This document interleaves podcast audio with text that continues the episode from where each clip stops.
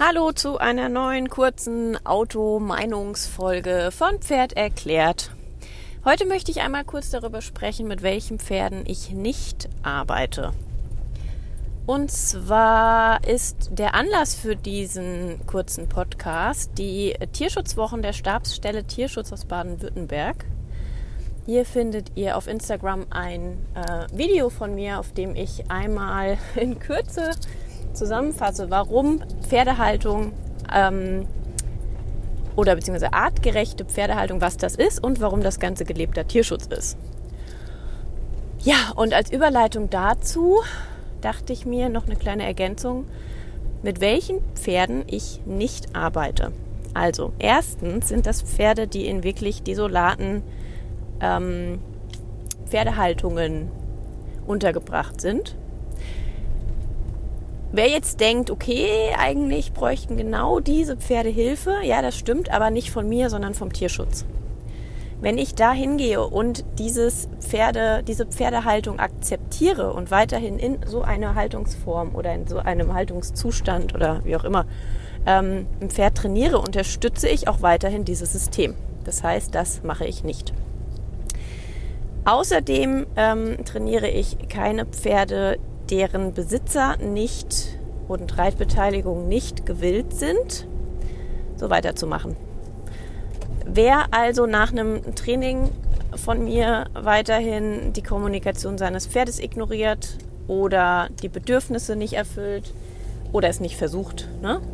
ähm, oder einfach mit Zwangsmaßnahmen arbeitet, äh, mit Rollkur, Schlaufzügeln, mit Gewalt, mit keine Ahnung was, mit dem arbeite ich nicht zusammen.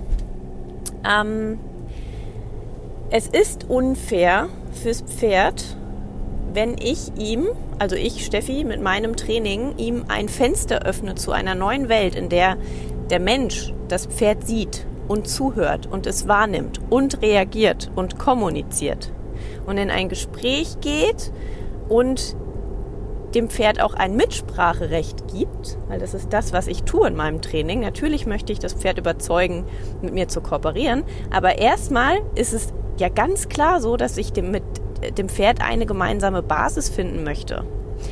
Und wenn ich so mit einem Pferd arbeite und dann ist aber niemand anderes bereit, auch so mit einem Pferd zu arbeiten, dann trainiere ich das Pferd nicht oder eingeschränkt.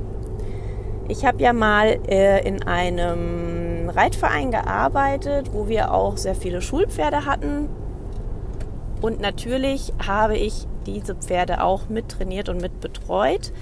Allerdings eingeschränkter, weil eben die Schulpferdereiter, die Reitschüler, nicht in der Lage sind, beziehungsweise es in dem damaligen System nicht gelernt haben, so auf, ihre, auf die Pferde einzugehen. Dafür kamen immer zu viele unterschiedliche Reiter, die noch überhaupt gar keine Pferderfahrung haben. Und das Konzept dieser Reitschule war damals nicht so aufgebaut. Es gibt gute Reitschulen, wo von Anfang an auch der Umgang mit dem Pferd anständig gelehrt wird.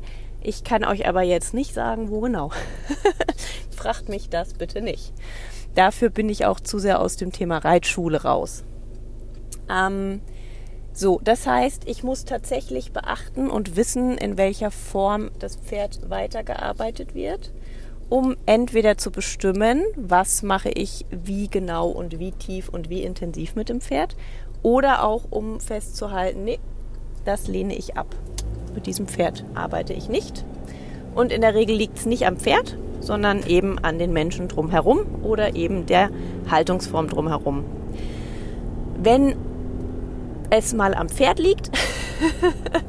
ähm, das hatte ich einmal, weil das Pferd war wirklich, wirklich sehr gefährlich. Ich habe es an der einen oder anderen Stelle schon mal erwähnt und mit diesem Pferd konnte ich nicht umgehen.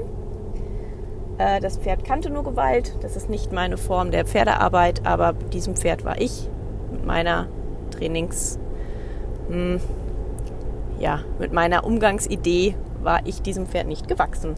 Und auch da habe ich dann klipp und klar gesagt, da kann ich nicht weiterhelfen, da braucht es andere Ansätze, andere, eine andere Infrastruktur und auch jemand, einen anderen Trainer. Ja, das einmal als kleinen Hintergrund und kleine Idee, was man auch ähm, äh, ja, als Reiter im Kopf haben sollte oder als Pferdebesitzer, wenn man mit einem Dienstleister zusammenarbeitet, je nachdem, was man so wünscht. Ähm, und auch für die Dienstleister unter euch. Ich weiß nicht, wie es ihr seht. Aber schreibt mir das doch gerne. Wie macht ihr das denn? Wie handhabt ihr das Ganze denn? Das würde mich gerne, das würde mich mal sehr interessieren. Wer natürlich komplett auf die Kundschaft angewiesen ist und ich sage jetzt mal, ja, nee, es kommt drauf an, was man macht. Aber wahrscheinlich die Pferdetrainer, Pferdeverhaltenstrainer, Problempferdeleute, da würde es mich mal sehr interessieren, was ihr dazu sagt. Kleine Info, ich äh, bastle gerade an einer neuen Webseite, die hat auch eine neue Domain. Natürlich ist die steffibirk.de noch erreichbar, aber ab jetzt findet ihr auch offiziell meine Website auf www.pferd-erklärt mit ae.com. So, in diesem Sinne, kurze Folge. Ich guck mal kurz.